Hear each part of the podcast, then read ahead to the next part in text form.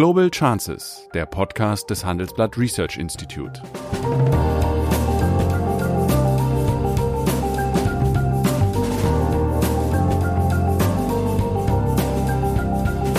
Der ehemalige Außenminister analysiert zusammen mit Professor Bert Rürup die geopolitische Lage, exklusiv für den Chefökonom, den Newsletter von Professor Rürup.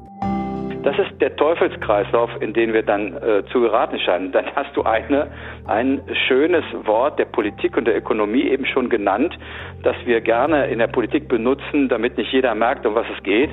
Konsolidierung. Ja. Die Übersetzung heißt Streichkonzert in den Haushalten.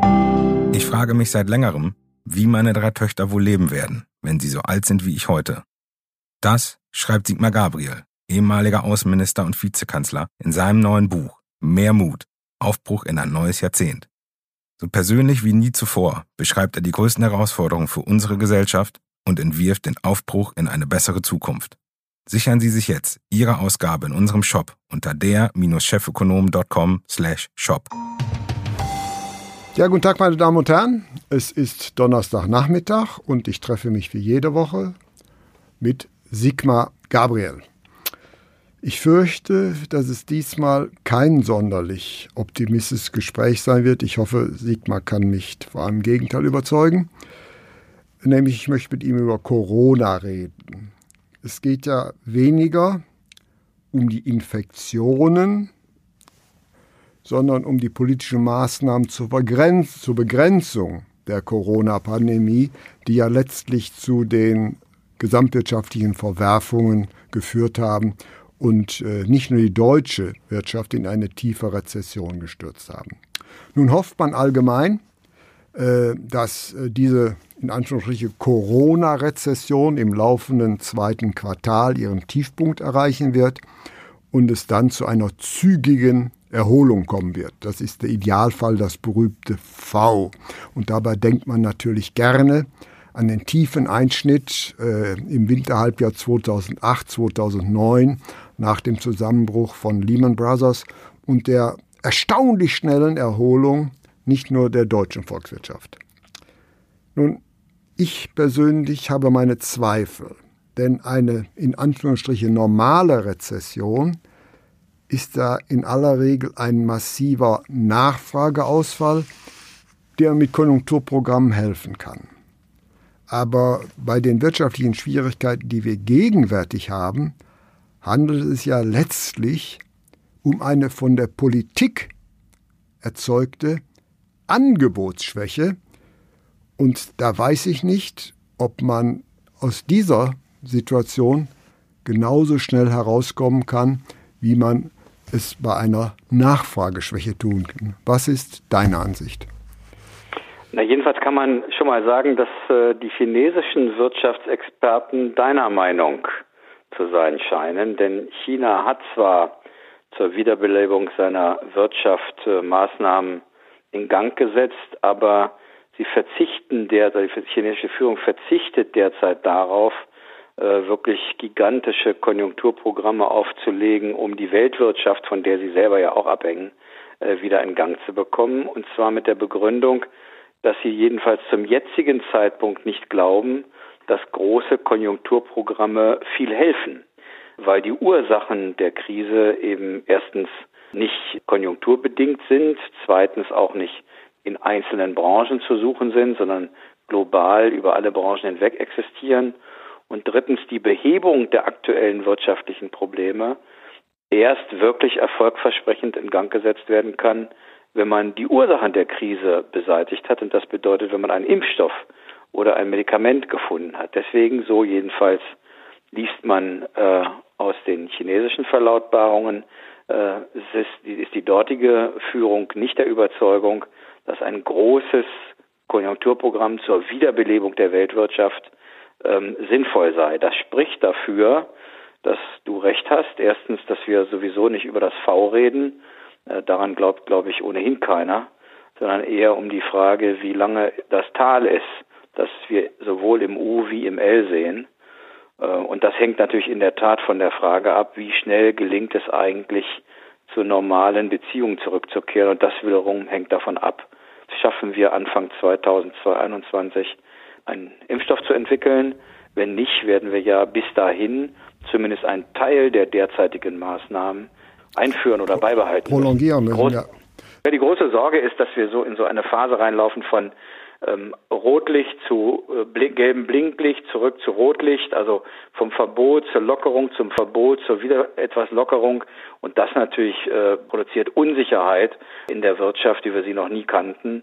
Davor haben die meisten jetzt Angst. Ja, das ist wohl richtig, aber äh, noch einmal, die Probleme, die wir haben, sind ja die Folgen einer in Anführungsstriche richtigen Pandemiebekämpfung. Das ist ja letztlich äh, der, der Punkt.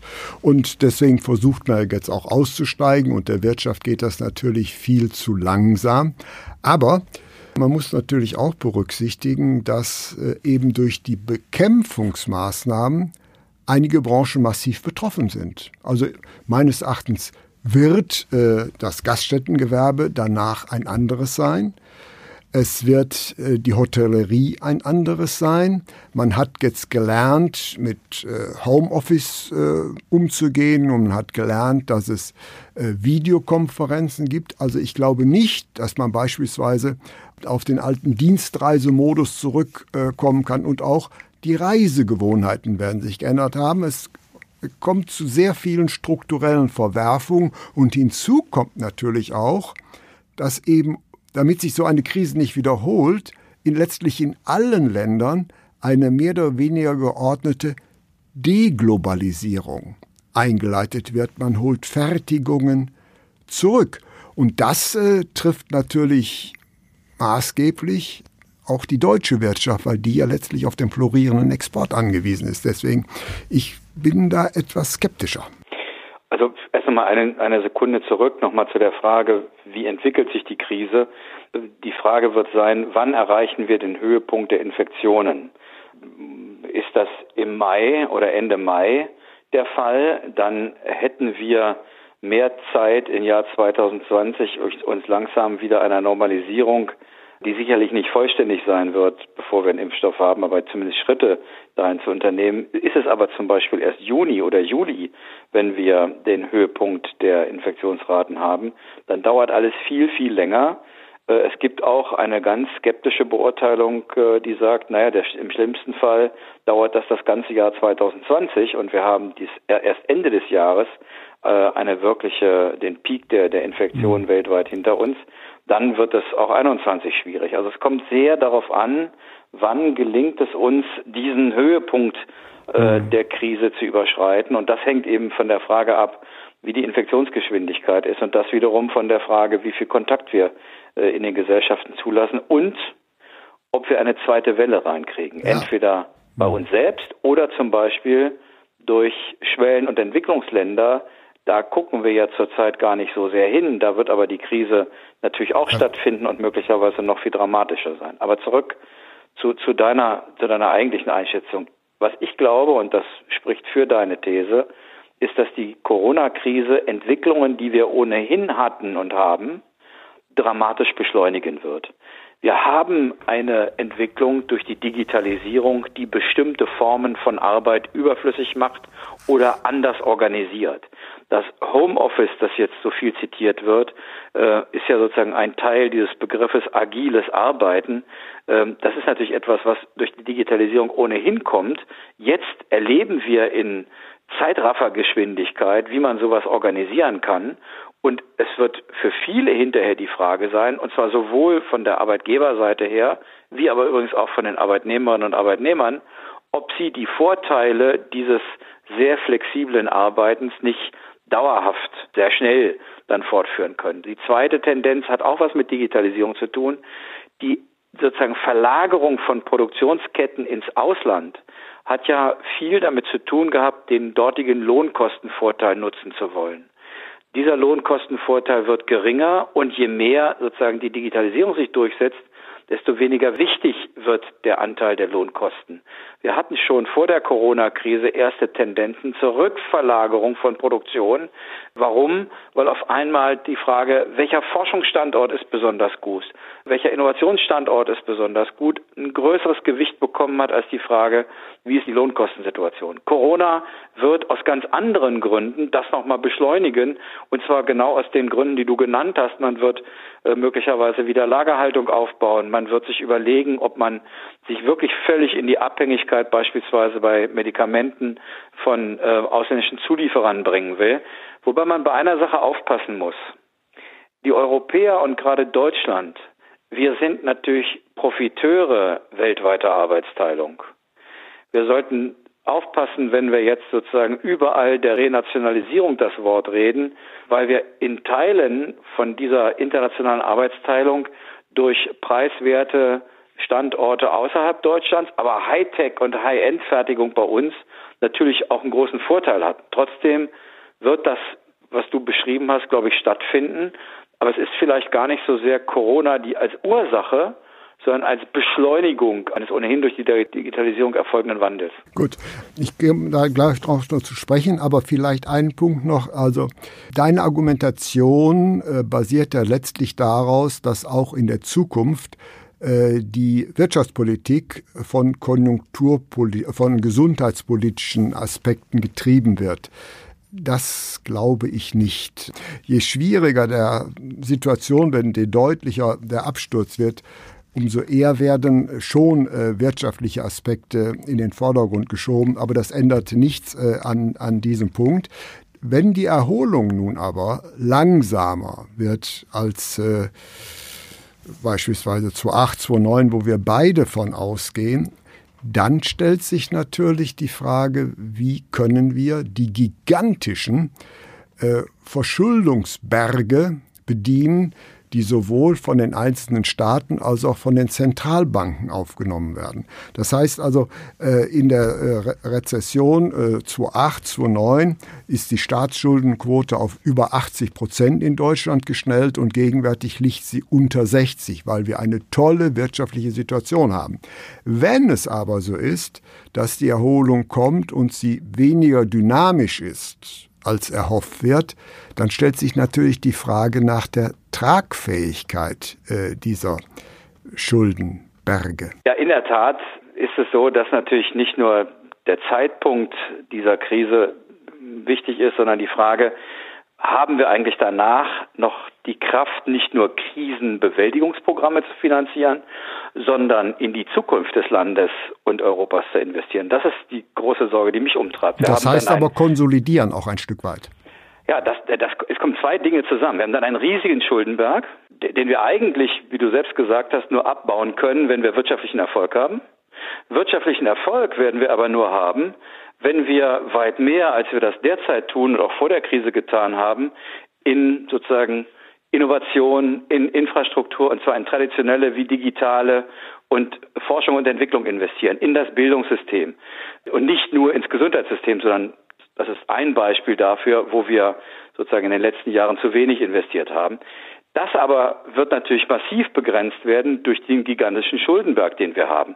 Das ist der Teufelskreislauf, in den wir dann äh, zu geraten scheinen. Dann hast du eine, ein schönes Wort der Politik und der Ökonomie eben schon genannt, das wir gerne in der Politik benutzen, damit nicht jeder merkt, um was es geht.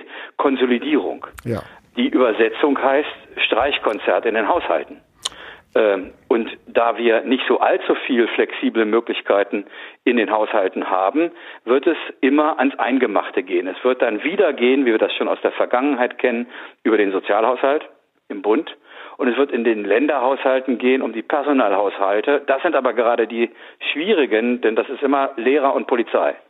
Das heißt, wir, wir bewegen uns wirklich in ein, eine gefährliche Lage hinein, bei der Je länger die Krise dauert, je mehr der Staat den Eindruck vermittelt, er könne alles bewältigen, whatever it takes, desto größer wird hinterher der Schuldenberg sein und desto geringer die Spielräume, die dann notwendigen Investitionen in die Wettbewerbsfähigkeit der Volkswirtschaft zu tätigen. Ich denke nur an das Thema Klimaschutz, an Energieeffizienz, an Bildung, an Hochschule, an Forschung. Und dann sind wir automatisch wieder in der Debatte, na, was müssen wir denn kürzen? Und eine andere in der Politik werden sagen, welche Steuern müssen wir erhöhen. Mhm. Genau in diese Auseinandersetzung drohen wir hineinzulaufen. Ja, vor diesem Hintergrund habe ich heute ein interessantes Interview gelesen mit Harold James. Er ist einer der führenden Wirtschaftshistoriker und er sagte, da interessiert mich mal deine Ansicht, ja, wir tun hier so, als wenn wir es mit einer wirtschaftlichen Herausforderung haben, mit einem massiven Konjunktureinbruch. Und dann sagt er, eigentlich ist es ein falsches Bild. Wir müssen davon ausgehen, dass es fast die Folgen, ähnliche Folgen sind wie, einer, wie bei einer kriegerischen Auseinandersetzung, wenn wir diese ganzen Rettungsschirme zusammennehmen. Und er glaubt, dass es beispielsweise Schuldenschnitte geben müsse und möglicherweise sogar eine Schuldenkonferenz, damit insbesondere die ärmeren Länder wieder eine Startchance haben. Gehst du auch so weit? Ich würde den Begriff Krieg nicht wählen, weil der Macron hat das ja, der französische Präsident, auch mal am Anfang der Krise getan.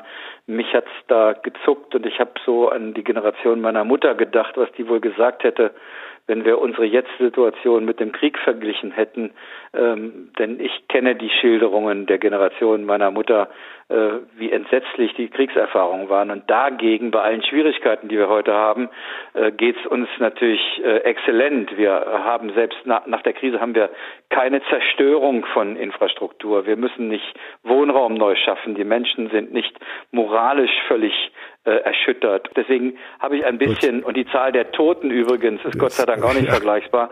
Deswegen habe ich ein bisschen mit dem mit der Analogie Kriegsschwierigkeiten, aber in der Sache, in der Konsequenz glaube ich, dass wir eine solche Debatte haben werden. Wir werden über Schuldenschnitte reden, wir werden über sag mal, die berühmte Schuldenkonferenz, die dann im Zweifel äh, immer in London stattfindet, zu sprechen haben für arme Länder.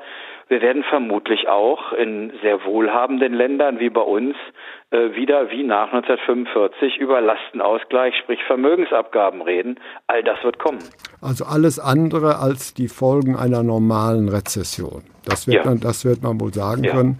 Und das ist eine gewisse, sagen wir mal, ja, Verniedlichung wird man nicht sagen können. Es ist äh, der berühmte, in der Tat, schwarze Schwan. Das ist eine Situation, wie wir sie noch nicht hatten und man versucht sie äh, mit äh, Techniken, mit Bildern eben einer anderen Ära zu bekämpfen. Also wir können uns einigen.